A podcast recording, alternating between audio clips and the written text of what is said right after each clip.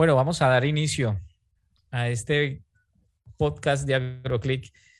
Bienvenidos a todos. Un saludo muy especial a todas las personas que nos están escuchando por eh, las plataformas de Spotify, de Apple Podcasts, de Google Podcasts y aquellos que nos están viendo a través de Telegram y Facebook. En esta oportunidad es del grupo de AgroClick Podcasts, donde ustedes van a poder encontrar una variedad de diálogos que vamos a llevar a cabo con, con expertos en temas, diversos temas. Ya hemos hecho en cannabis, en citricultura, y en esta oportunidad vamos a hacerla con el doctor Luis Mario Tapia sobre un tema que nos convoca a todos, que es el cultivo del aguacate. Especialmente en el tema del uso eh, del agua, algunos mitos y realidades. Como todos bien ustedes saben, hay una serie de polémicas que se han tejido en Colombia con respecto al uso de este recurso para la producción del cultivo de aguacate. El doctor Luis Mario Tapia, quien nos acompaña en esta oportunidad, es una persona, es un investigador del Instituto Nacional de Investigaciones Agrícolas, Forestales y Pecuarias de México, el INIFAP. Tiene más de 38 años de experiencia en la producción de fruticultura y en aguacate hace parte de este conglomerado de investigadores que han generado desarrollo de la, del sector aguacatero en México, especialmente en Uruapan. Ustedes ya saben muy bien que Uruapan es, es la capital mundial del aguacate. En esta oportunidad, pues el doctor Luis Mario Tapia nos va a ilustrar un poco sobre los temas relacionados con el uso del agua y asimismo vamos a encontrar respuestas a algunos mitos y vamos también a encontrar respuestas a algunas realidades. La idea de este podcast no es generar eh, un tema a favor de unos y de otros, sino más bien de dar una realidad a partir de estudios científicos que nos va a revelar el doctor Luis Mario Tapia en esta, en esta charla que vamos a tener a continuación. Sin más preámbulos, le damos la bienvenida al doctor Luis Mario Tapia. Doctor, ¿puede usted encender su, su cámara para que lo podamos conocer un poco? Doctor Luis Mario Tapia. Sí, estoy tratando de encenderla, pero no la bueno. Bueno, mientras que el doctor Luis Mario Tapia eh, enciende su cámara, es importante anunciar de que Colombia, eh, pues actualmente es el tercer exportador, el tercer, perdón, productor en, en aguacate y en área cosechada en producción de aguacate. Estamos actualmente hablando de casi 545 mil toneladas por, eh, en, este, en este tiempo y 54 mil hectáreas en cosecha para el cultivo de aguacate. Si hay cifras ya más actualizadas, les, les, pedimos que en el grupo la puedan colocar y sería muy interesante ir enriqueciendo estos datos. Vamos a mirar aquí un poco que el doctor Luis Mario ¿Tiene algún problema con la conexión? Sí, no puedo encender mi cámara, no sé por qué. Vamos a ver.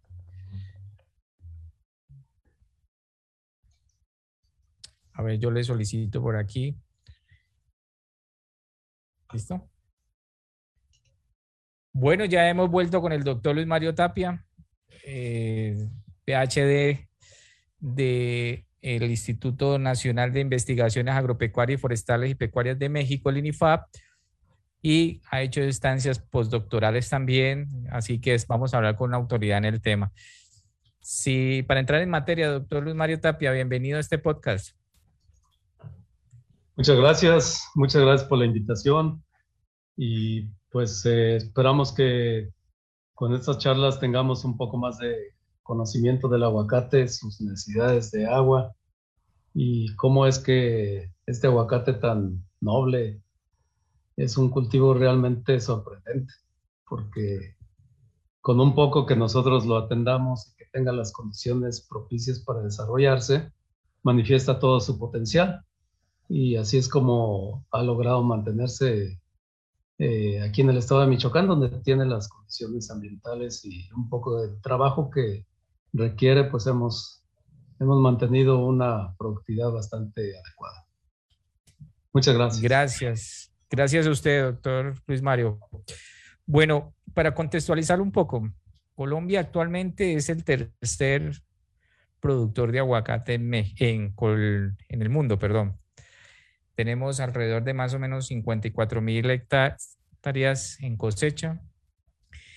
Y eso ha despertado una serie de emociones y de amores y de odios también con respecto a este cultivo que si bien está generando algunos beneficios en divisas, está generando empleo, está generando una serie de, de resultados importantes, pero también en el entusiasmo de la producción del aguacate también está, ha generado odios, ¿no? Todo, toda fama que se crea también genera unos, unos personas que le tienen de pronto un poco de odio.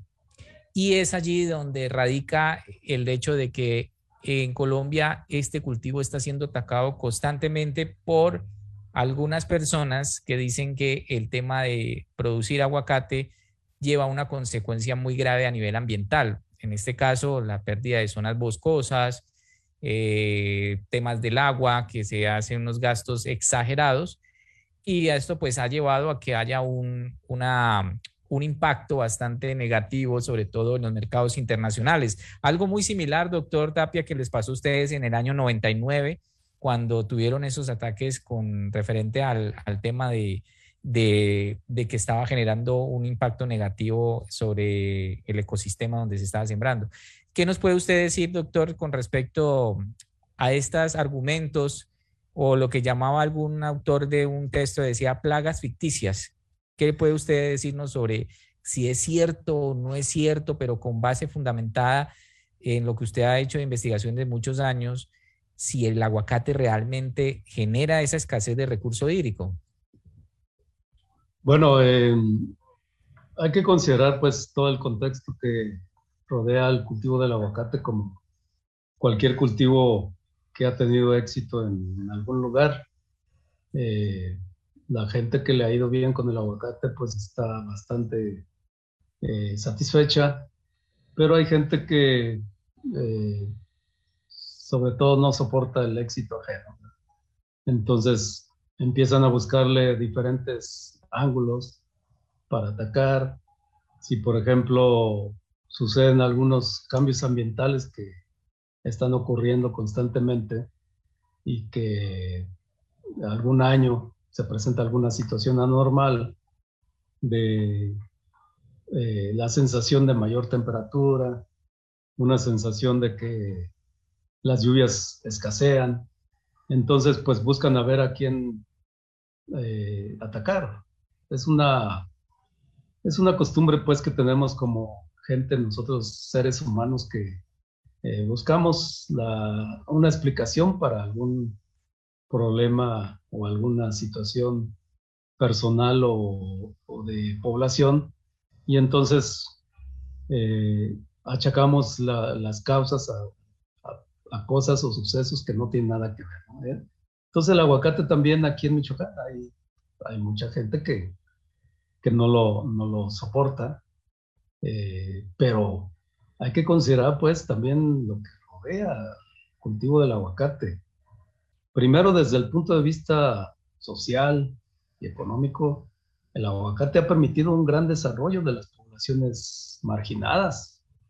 Muchas poblaciones marginadas de pueblos indígenas, de gente que estaba acostumbrada a la pobreza, sobre todo, y que ha visto en el aguacate un, una satisfacción a sus necesidades personales, porque no podemos negar que ha generado un gran ingreso a los pueblos indígenas, a los pueblos autóctonos de aquí de, Michoacán, los pueblos originarios que eh, estaban acostumbrados a la pobreza y a sobrevivir a duras penas año con año con un cultivo como el maíz que eh, eh, en forma marginal les satisfacía sus necesidades alimenticias, unos rendimientos de menos de una tonelada o de a veces una tonelada y media, cuando mucho. Y eso no cada año, sino cada dos años. Llega un cultivo como el aguacate que se encuentra las condiciones adecuadas para su desarrollo los suelos propicios para el aguacate porque son suelos muy permeables, una situación ambiental que es un clima fresco, que son zonas de temperaturas eh, templadas y el aguacate manifiesta todo su potencial, eh, aún en los climas más extremos, como los climas eh, templados, que son climas fríos, para el estado de Michoacán menos de 18 grados de temperatura media anual, y aún así el aguacate les puede producir al menos unas 3 o 4 toneladas que eh, por mucho representan 100 veces los que le producían en términos económicos el cultivo del maíz. Entonces, eh, hay una serie de circunstancias que la gente, cierta gente que busca fines políticos más que nada de proyección política, porque eso es, nada más, una proyección política, y atacan lo que la gente quiere escuchar, ¿no? La gente quiere escuchar que el cultivo del aguacate está causando daño a ciertas regiones. En este caso aquí también en Michoacán. Pero, por ejemplo, si dijeran la gente, sabes que el cultivo del maíz propicia un desequilibrio hidrológico importantísimo porque tiene escurrimientos y erosión muy marcada o las hortalizas que se siembran aquí en la meseta purépecha propician eh, producción de sedimentos arriba de 8 toneladas por hectárea pues eso la gente no lo quiere escuchar porque eh, a fin de cuentas son cultivos anuales que no representan un, un, digamos, un impacto político. En cambio, el aguacate es de un gran impacto político. Manifiestan que el aguacate ha originado un cambio climático en la zona, ha originado una disminución de las lluvias o ha originado un desequilibrio hidrológico importante no vamos a cuestionar para nada el desequilibrio eh, que tiene que ver con, la cuestión de biodiversidad. Eso sí, no lo podemos negar. Hay un desequilibrio en la biodiversidad. Pero un desequilibrio hidrológico, jamás. El aguacate funciona de la misma forma que funcionan los bosques. una huerta de aguacate eh, representa el mismo equilibrio hidrológico que los bosques tienen en, el estado de Michoacán y en cualquier lugar del mundo. Lo puedo yo afirmar categóricamente porque ya tenemos más de 15 años estudiando el equilibrio hidrológico, el equilibrio climático de la zona. Y nosotros tenemos un cambio climático ya bien marcado. Las temperaturas en la zona de Michoacán, en las zonas aguacateras, se han incrementado un grado y medio centígrados en forma regional, similar al cambio climático en temperatura que se tiene a nivel mundial. Y consulten la literatura, consulten las noticias, consulten las, los artículos científicos y van a ver ustedes que la temperatura global por el cambio climático se ha elevado en un grado y medio centígrado a nivel global y es lo mismo que nosotros hemos encontrado. Acabo de, presentar los avances de investigación en un, en un eh, webinar que, que organizó la CONAPA y ahí tenemos las pruebas de que la temperatura ha tenido un incremento de un grado y medio similar al cambio climático global. Entonces no podemos culpar al aguacate de ese cambio climático. Es cierto que las temperaturas máximas medias también se han incrementado, pero eso tiene otros, otros orígenes que no tenemos, o sea que nosotros no tenemos la culpa porque a nivel mundial eso es lo que se ha incrementado. Entonces, el que se presente también aquí en la zona Guatatera, Michoacán, no es más que confirmar lo que está pasando a nivel global. En cuanto a las lluvias, las lluvias se han mantenido similares, iguales a las que teníamos hace 60 años. Afortunadamente aquí en, el INIFAP y en la Universidad Michoacana tenemos una estación climática que tiene más de 60 años de información. Entonces, la gente que dice es que antes llovía más que ahora, no es cierto. La lluvia es la misma, es igual la lluvia. Si antes se tenían 1.600 milímetros promedio hace 60 años, aquí también tenemos el mismo promedio de, de hace 60 años ahora en este siglo XXI en los últimos 10 años de 2011 a 2021. La misma cantidad. Lo que sí ha cambiado y es muy importante mencionar es la intensidad de la lluvia. Ahora tenemos lluvias más intensas, pero no podemos culpar para nada al aguacate. La superficie forestal, afortunadamente, se ha mantenido más o menos en una buena cantidad aquí en la Sierra Purépecha con más de 350 mil hectáreas. Hace 10 años teníamos 400 mil hectáreas. Perdemos más o menos entre 3 o 4 mil hectáreas por año, desafortunadamente, pero no tiene nada que ver el aguacate. Aquí intervienen los incendios forestales. Simplemente este año perdimos 17 mil hectáreas de, agua, de bosque por causa de los incendios forestales. Entonces el aguacate es nada más un pretexto para tratar de atentar contra lo que ha permitido un desarrollo económico de nuestro estado. Sin el aguacate estaríamos en una situación de miseria en esta zona. Hace 20 años, 30 años, la zona de la meseta purépecha era una situación de miseria, era gente que eh, se salía afuera, exportábamos gente a Estados Unidos, salían, eh, según cifras oficiales del estado de Michoacán, salían más de 100 mil personas del estado cada año. A veces llegaban hasta 300 mil personas que se iban a Estados Unidos porque no eh, encontraban una fuente de trabajo aquí en el estado. Entonces vean ahora lo que está pasando con Haití, con eh, otros países, toda la gente que se quiere salir, estaríamos igual o peor que ellos sin el aguacate y sin algunos otros cultivos como las frutillas que han venido como una bendición del cielo para nosotros. Entonces, los grupos ecologistas han encontrado una fuente política en el aguacate, pero tenemos todas las evidencias, evidencias documentadas, científicas, de lo que hemos logrado en cuanto a la, hidrología, en cuanto eh, a las lluvias que se tienen, porque son datos que nosotros no podemos alterar. Son datos que se obtienen con aparatos electrónicos que están instalados en la zona aguacatera del estado de Michoacán.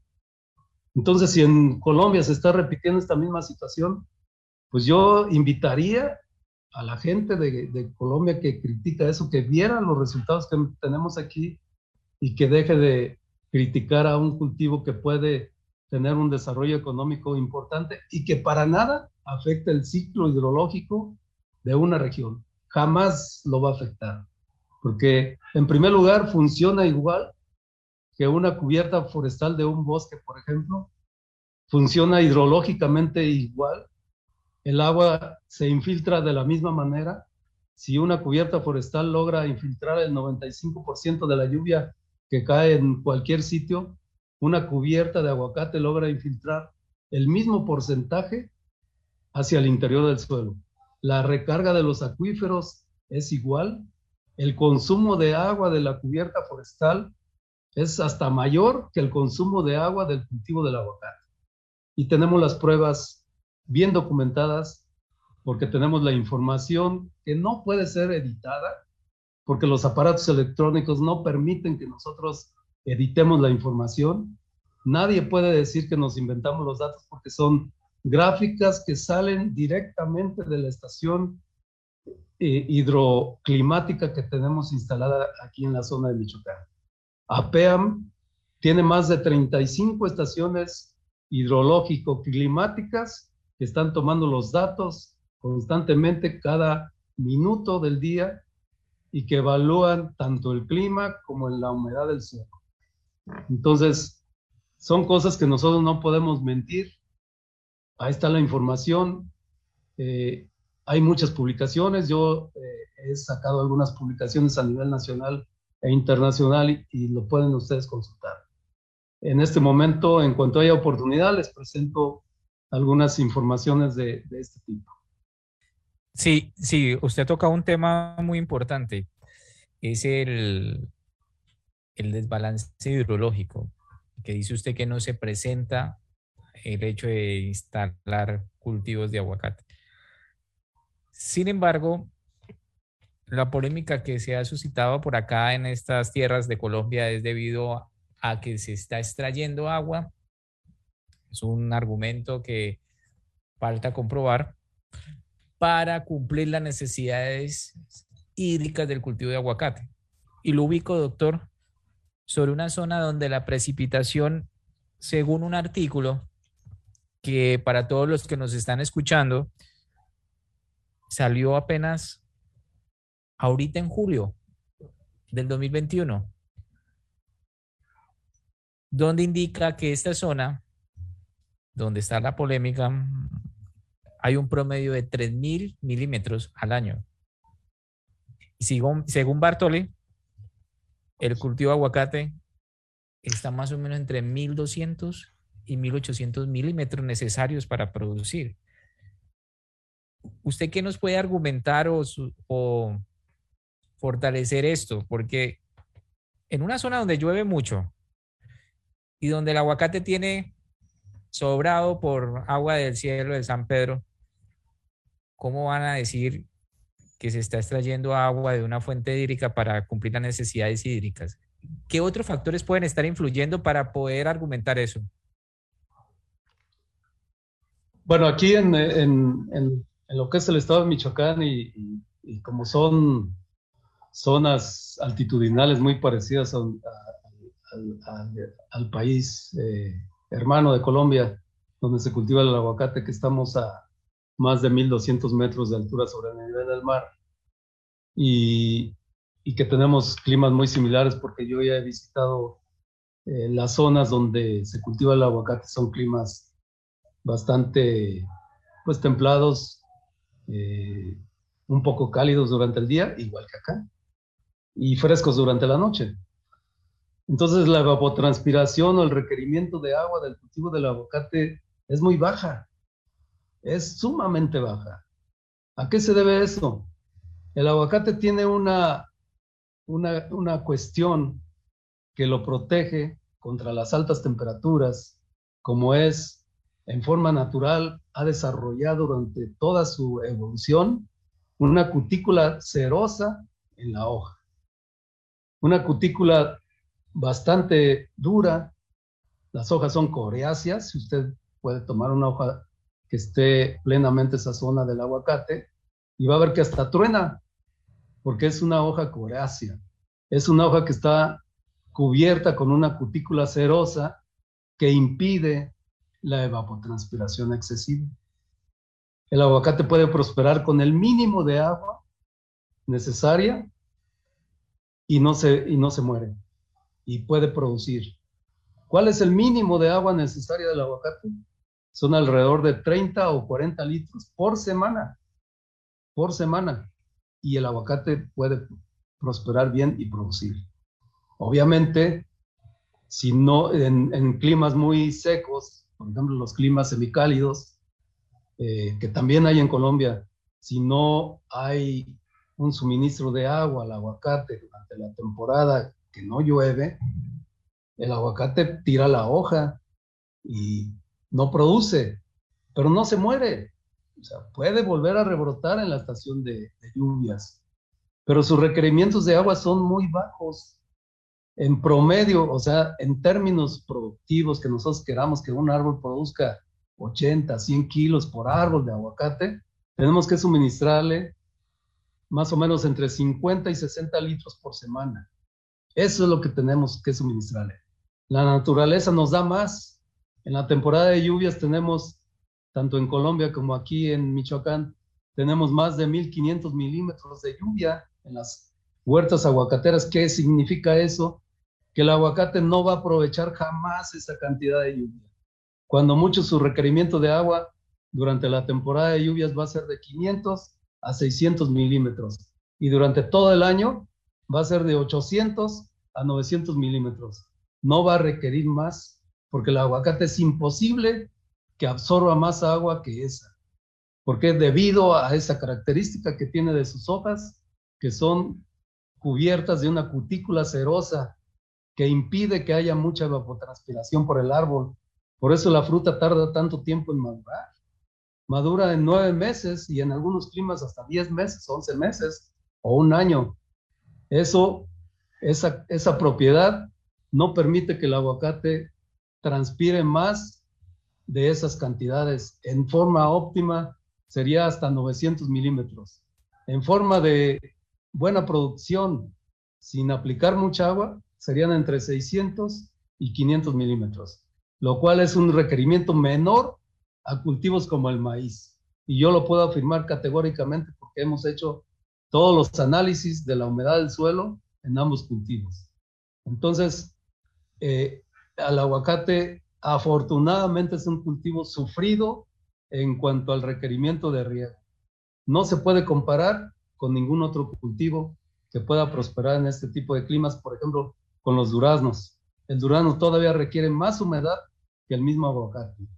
Y la humedad en el suelo se agota lo mismo estando cualquier cosa encima de él aquí en la meseta purépecha y lo mismo puede ocurrir en Colombia, que sea cual sea el cultivo, si no llueve, la humedad del suelo se agota porque los suelos de Colombia también no son pedregosos o son eh, de textura franco-arenosa que permiten que el agua se le muy fácilmente y que cualquier cobertura vegetal que esté encima de ese suelo agote rápidamente la humedad del suelo en la zona radicular. Lo mismo que pasa aquí. Entonces, todo lo demás que llueva en exceso sobre esas cantidades va hacia los acuíferos. Pero obviamente, si no llueve, pues obviamente no va a pasar agua a los acuíferos. Si tenemos eh, zonas donde llueva mil milímetros de lluvia al año, pues no estamos como para exigir una gran recarga de los acuíferos. Eh, cualquiera que sea la cubierta forestal, durante el año va a evapotranspirar mínimo de 600 a 700 milímetros entonces vamos a tener nomás un 30% para recarga de los acuíferos. Entonces, eh, aquí afortunadamente los acuíferos son muy estables. Hemos hecho varias pruebas de bombeo y hemos visto que tenemos una estabilidad del acuífero en todos los lugares de la zona aguacatera de Michoacán, en la meseta Purépecha, en, aquí en las zonas más húmedas como Uruapan, o en zonas más secas como por ejemplo hacia Tancítaro, que son zonas más secas que Uruapan, tenemos acuíferos muy estables. Eh, ¿Será porque no hay mucha extracción con pozos de bombeo o será porque la recarga es bastante eh, abundante? Con mil milímetros de lluvia tenemos una recarga muy importante como sucedió el año pasado, que a pesar de que fue un año seco, tuvimos aquí en Europa 1400 milímetros de lluvia. Entonces, y eso que fue un año seco. Ahora este año estamos a punto de romper el récord histórico de lluvias en todos los años que tenemos registro de información climática. El año que tuvimos más cantidad de lluvias fue en 1967, con 2.270 milímetros de lluvia, y ahora estamos a punto de romper ese récord. Llevamos 2.100 milímetros y pensamos que vamos a romper ese récord histórico. Y aparte que tenemos un gradiente de precipitación muy importante que también lo pueden tener en Colombia porque son zonas montañosas. No esperemos que llueve lo mismo en, todos, en todas las regiones. las montañas son eh, barreras contra las nubes que vienen cargadas de humedad y si en su zona o región no hay montañas, pues no esperen que llueva. O sea, eso es imposible. Las lluvias eh, generales son las de los ciclones y de los huracanes. Si no hay ciclones ni huracanes, las lluvias nada más van a caer en aquellas zonas montañosas por efecto de las lluvias convectivas, que esas son las lluvias que caen en las zonas montañosas y donde no hay montañas, no hay lluvias convectivas y no le pueden ustedes achacar a que no llueva porque eh, eh, el aguacate está presente. No, el aguacate funciona como si hubiera bosque en cuanto a la hidrología. Yo no me peleo para nada con la biodiversidad, porque esa es otra cosa. Pero en cuanto a la hidrología, el, aguacate, su funcionamiento es similar al bosque en cuanto a la infiltración. Las huertas de aguacate jamás se, se barbechan, jamás se rastrean, siempre tienen una maleza bien cortada y esa maleza impide que el agua escurra, que el agua se vaya fuera de las huertas o que se vaya a alimentar los escurrimientos superficiales que después inundan las ciudades y los pueblos. Entonces, en las huertas de aguacate hay un, un funcionamiento hidrológico similar a donde tenemos nosotros bosques. Y eso lo podemos probar con toda la información que tenemos nosotros aquí. Pues muy interesante su aporte, doctor Luis Mario Tapia, sobre lo que realmente eh, es el aguacate a nivel de toma de recurso hídrico. De hecho, está en uno de sus artículos que se llama Avances en la caracterización y para todos los que están presentes ahí en el chat, vamos a dejar estos artículos para que los puedan leer. Usted recomienda que antes de sacar tremendo argumento de que el aguacate pues es, es el que propicia pues todos estos desastres, dice usted que lo mejor es caracterizar hidrológicamente el sistema de manejo del suelo en diferentes estados de crecimiento del árbol. Explíquenos un poco de eso, doctor. Sí, eh, como todo cultivo, en ciertas temporadas eh, el aguacate requiere menos agua que en otras, en otras etapas fenológicas. Eso es eh, perfectamente lógico. Todos los cultivos son similares cualquier cultivo que ustedes quieran mencionar, eh, ya sea frutal o ya sea un cereal o sea una leguminosa, lo que sea, en las primeras etapas de desarrollo eh, requiere menos agua que las etapas ya más avanzadas. El caso del aguacate, cuando ya se ha cosechado el fruto, su requerimiento de agua es mínimo, es muy bajo. Y también de nutrientes, por supuesto. Ya una vez que empieza la floración y que empieza a ver fruto cuajado, fruto en formación, fruto en crecimiento, entonces sus necesidades de agua y nutricionales también se incrementan. Entonces, eh, aquí coincide la etapa de desarrollo del fruto, la, última etapa de, de, madurez con la temporada de lluvias. Empieza a llover a fines del mes de mayo y termina también en, en el mes de noviembre. Eh, y esa etapa, entre mayo y noviembre, es cuando nosotros tenemos el máximo crecimiento del fruto eh, en forma normal. Hay otro fruto que le llamamos loca, que ese fruto se desarrolla de septiembre a junio. En Colombia no recuerdo qué etapas son las eh, que tiene el aguacate.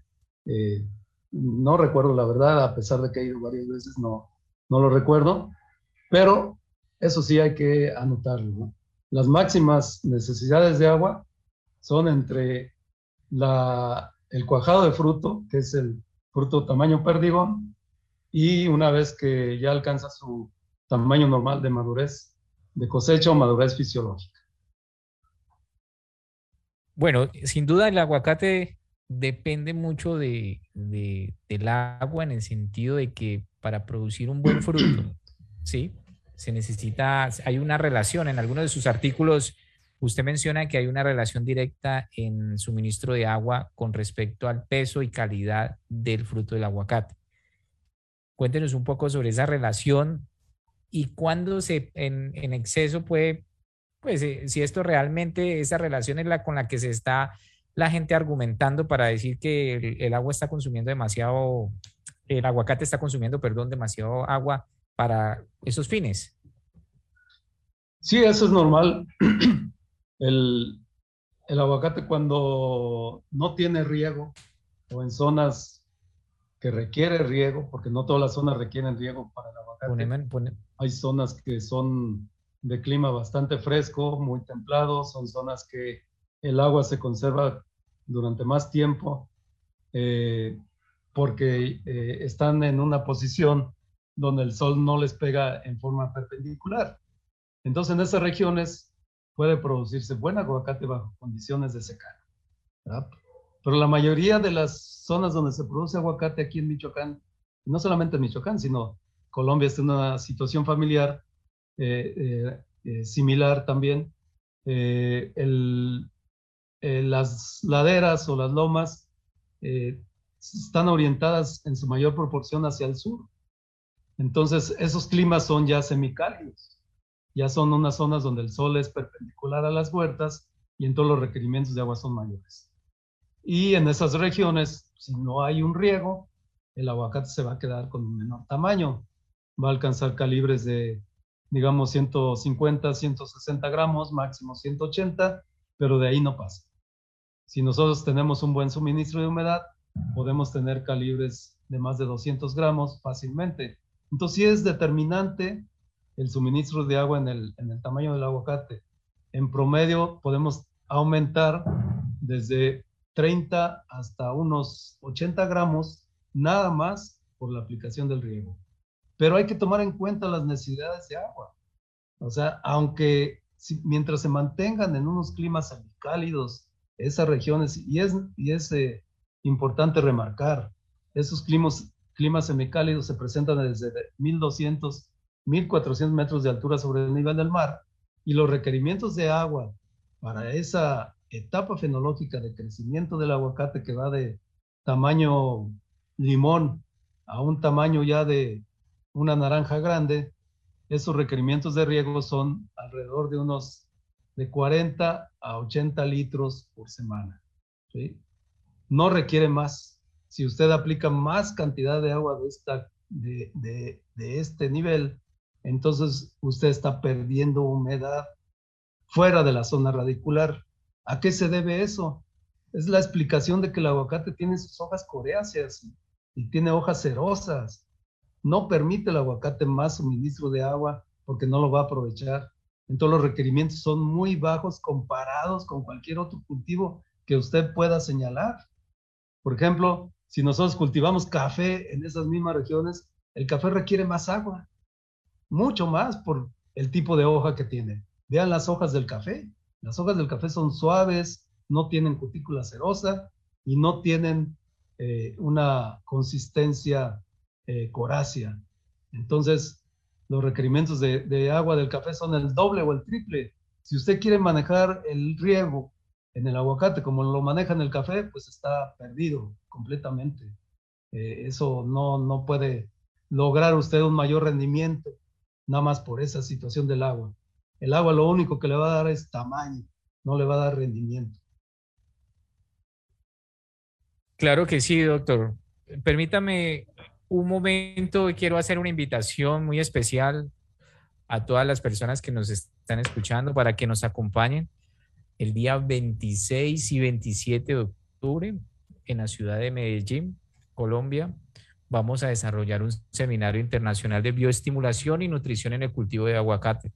¿Con quién vamos a hacerlo? Con el doctor Mauricio Navarro de Bioestimulando Ando. Y agradecemos a nuestros patrocinadores, en este caso Balagro, Timagro, Acuagro de México y Cibochen por participar en este evento. Así que los invitamos para que se inscriban. Va a ser un evento muy interesante. Y así que ahí está la invitación. Bueno, continuamos. Doctor Tapia, se nos fue su, su cámara. ¿Nos escucha? Claro que sí, sí, los escucho. Bueno, puedes encender la cámara nuevamente.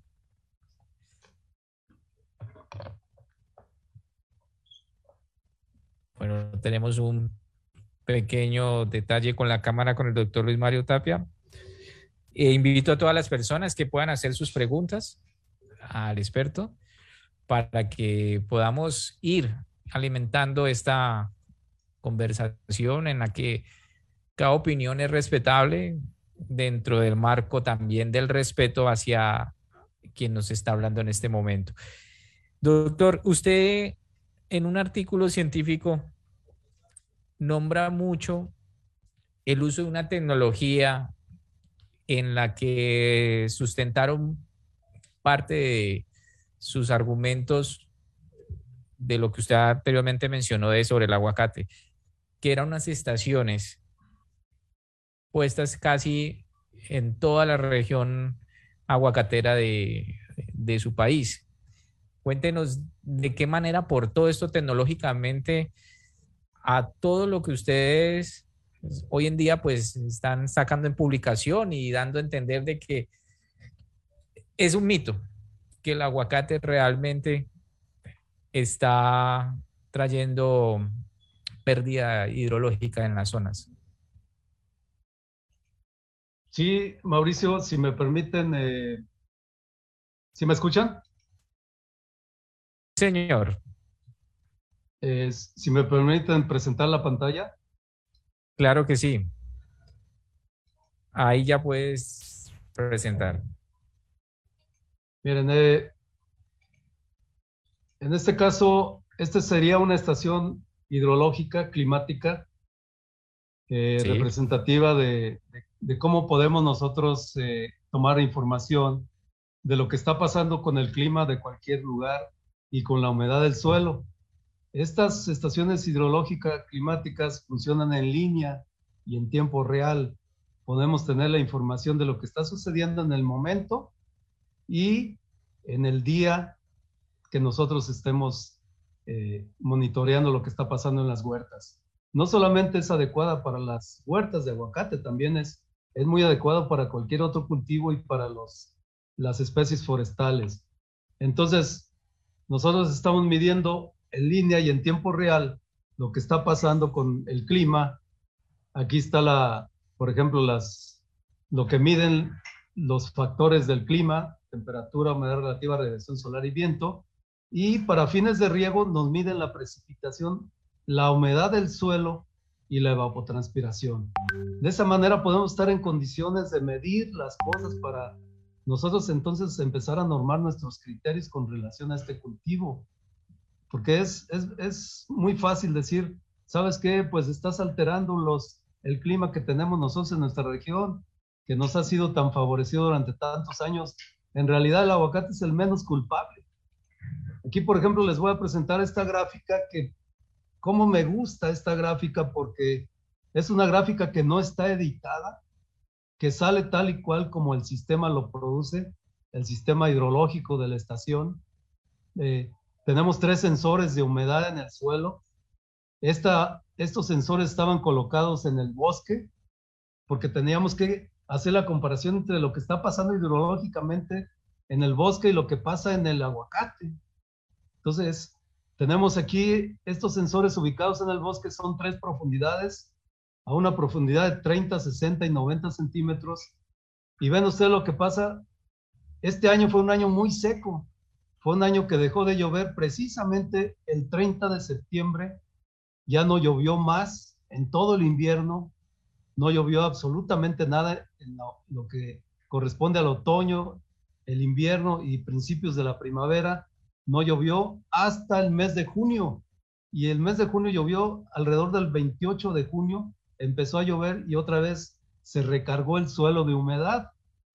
Esta, estos sensores colocados en lo que es la cubierta forestal nos demuestran claramente que lo que esté encima del suelo en las zonas templadas o semicálidas donde hay eh, cualquier especie, ya sea eh, eh, bosques, o sea aguacates, o sea malezas o lo que sea, el agua se agota.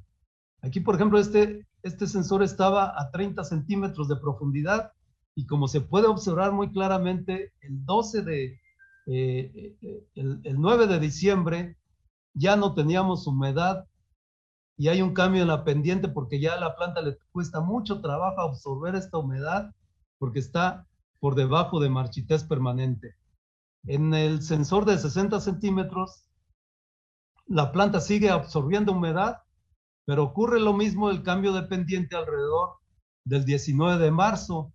Fíjense, tres meses entre este sensor y el que sigue para llegar a una curva asintótica al eje de las X.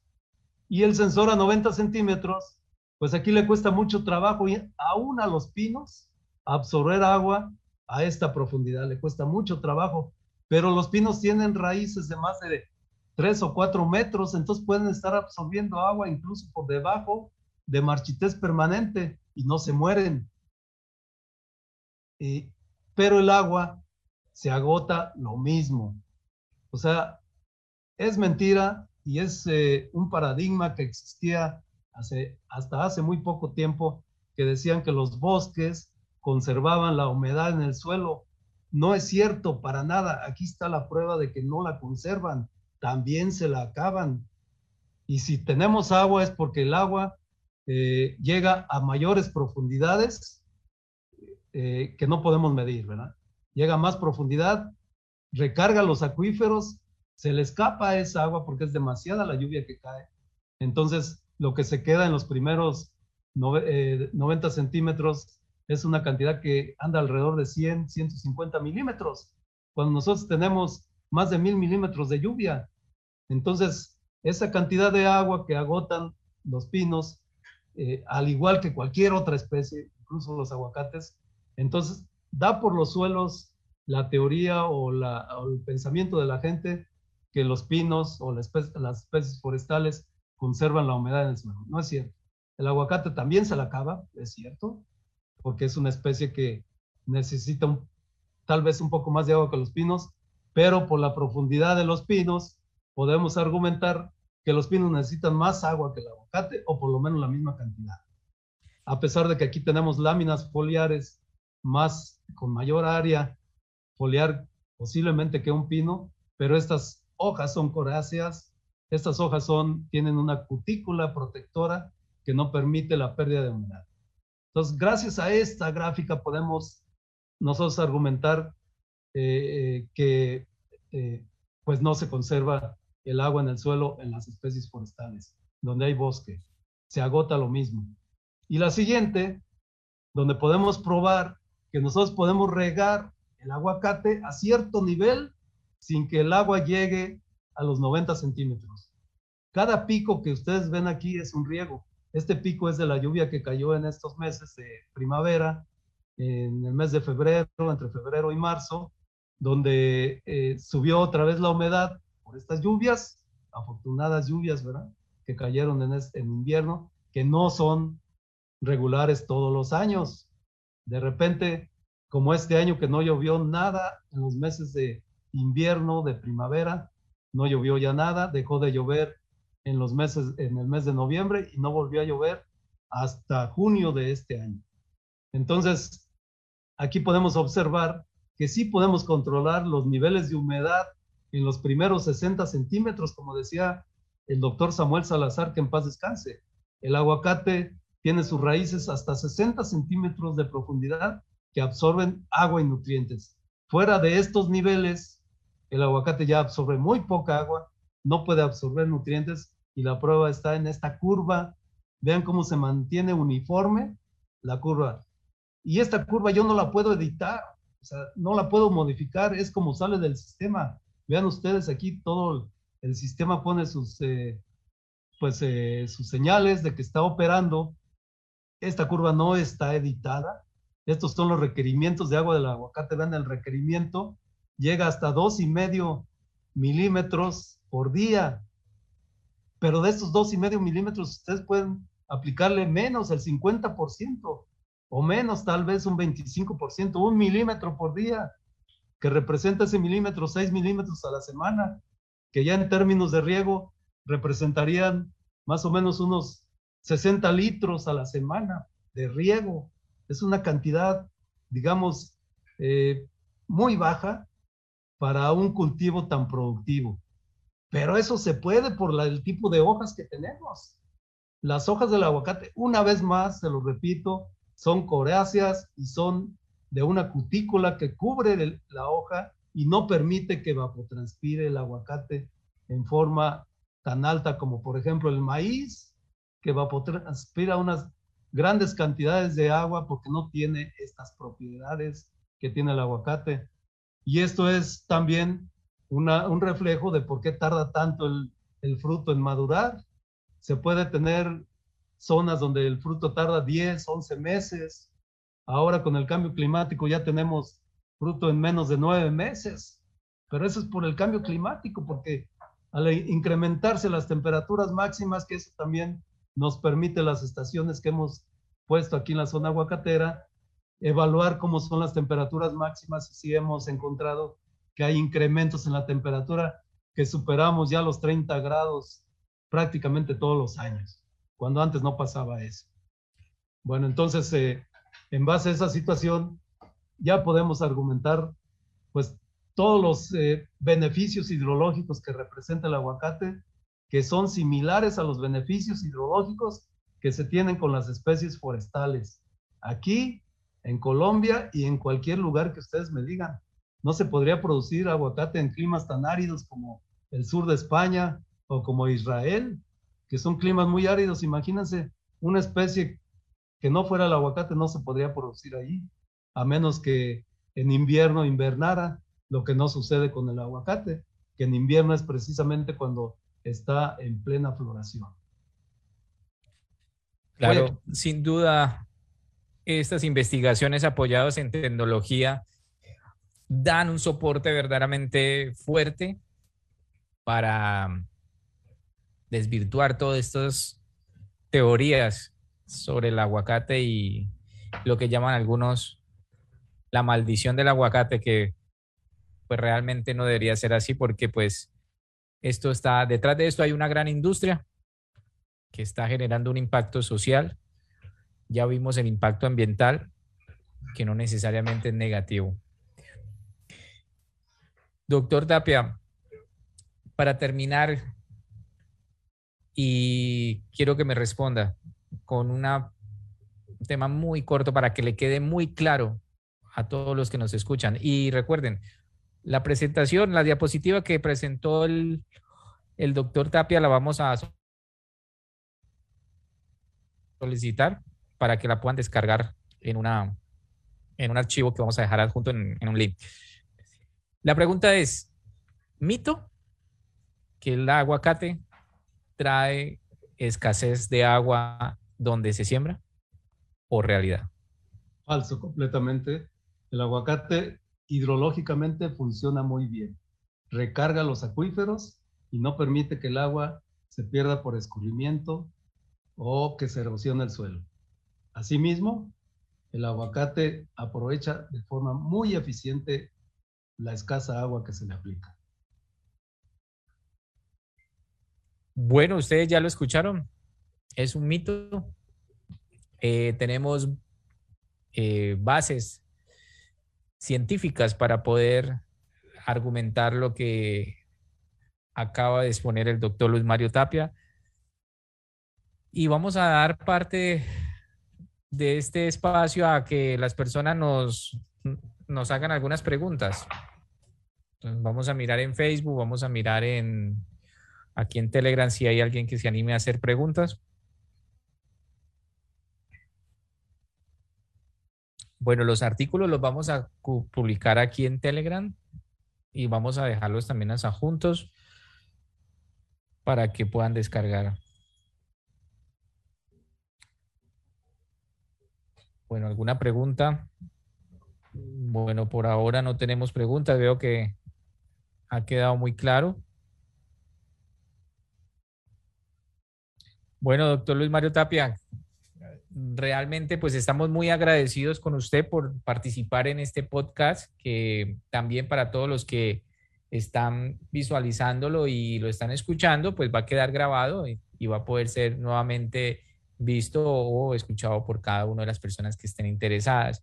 ¿Algún mensaje, alguna, algún consejo que usted pueda dar a los productores de aguacate de Colombia?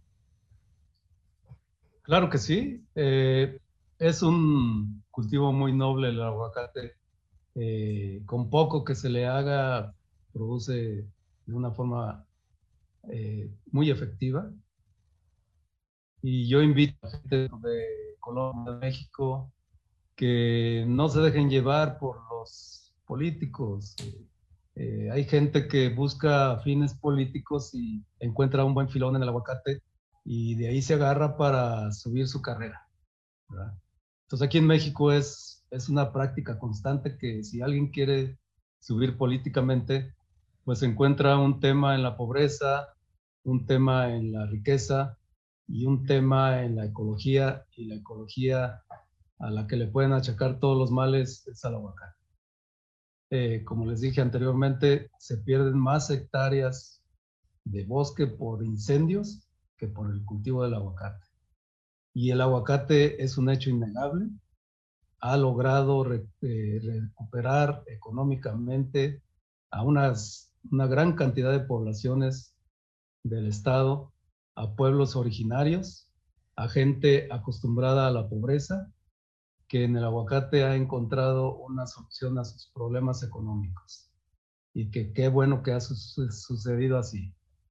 Y pues eh, cualquier cosa, eh, ustedes normen sus criterios, no se dejen llevar por los, argumentos falsos, eh, pregunten, a, infórmense en la literatura universal y verán que ustedes pueden tener un criterio propio y pueden defender en caso de que sean afectados sus intereses, pueden defender su situación y sobre todo que si tienen la oportunidad de ser productor de aguacate, eh, tienen también la oportunidad de demostrar al mundo que ustedes pueden lograr aún en las situaciones más marginales, eh, aunque sean años de escasa lluvia como el año pasado que tuvimos aquí en México, que sean años de lluvias escasas, el aguacate eh, tiene una muy buena respuesta.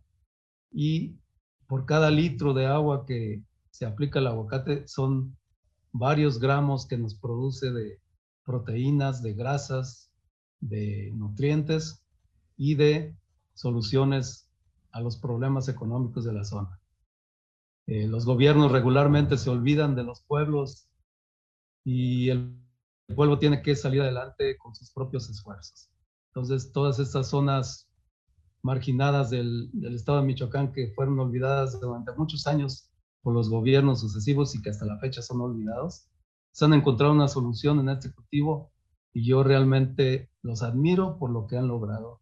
Y lo único que hago yo es sacar datos, datos hidrológicos que les permitan a ellos defenderse a los ataques que incluso a nivel de los académicos les achacan al aguacate ciertas cosas, lo cual es increíble completamente porque, bueno, todavía la gente común, pues por ignorancia, pero un académico que critique esta, este cultivo realmente está pues perdido.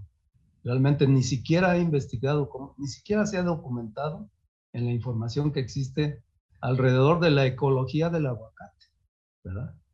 En la biodiversidad no hay discusión. En la ideología hay pruebas contundentes del beneficio que propicia este cultivo. Así es, doctor Tapia. Me hicieron una pregunta por el interno de que indicara cuál era el artículo científico sobre el tema de la huella hídrica en el cultivo de aguacate en Quindío, especialmente en el departamento de donde está esta polémica lo hemos publicado en el grupo de AgroClip Podcasts y aquí lo pueden ver. Está recién salido del horno. Huella hídrica del cultivo de aguacate, variedad Haas, en el Distrito de Conservación de Suelos Barbas Bremen, Quindío, Colombia, de los autores que se apellidan Naranjo, y mm, el máster, el señor Reyes.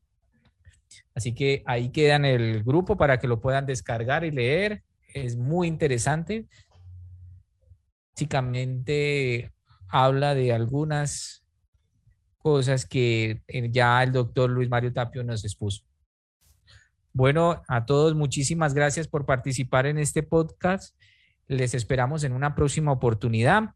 Gracias al doctor Luis Mario Tapia por regalarnos un espacio de su tiempo. Sabemos que usted es una persona bastante ocupada y esperamos tenerlo en una próxima oportunidad, ya sea a través de un webinar o AgroCan que desarrollamos en AgroClick. Muchas gracias, doctor Luis Mario Tapia. Muchas gracias y muy buenas tardes, mucha suerte para todos y que pronto salgamos de esta pandemia. Así es. A todos los que nos escucharon y vieron, un saludo muy especial. Los esperamos en los próximos podcasts que van a estar publicados también en nuestras redes sociales. Que tengan ustedes una feliz tarde. Les deseamos desde aquí, de todo el equipo de AgroClick. Hasta luego.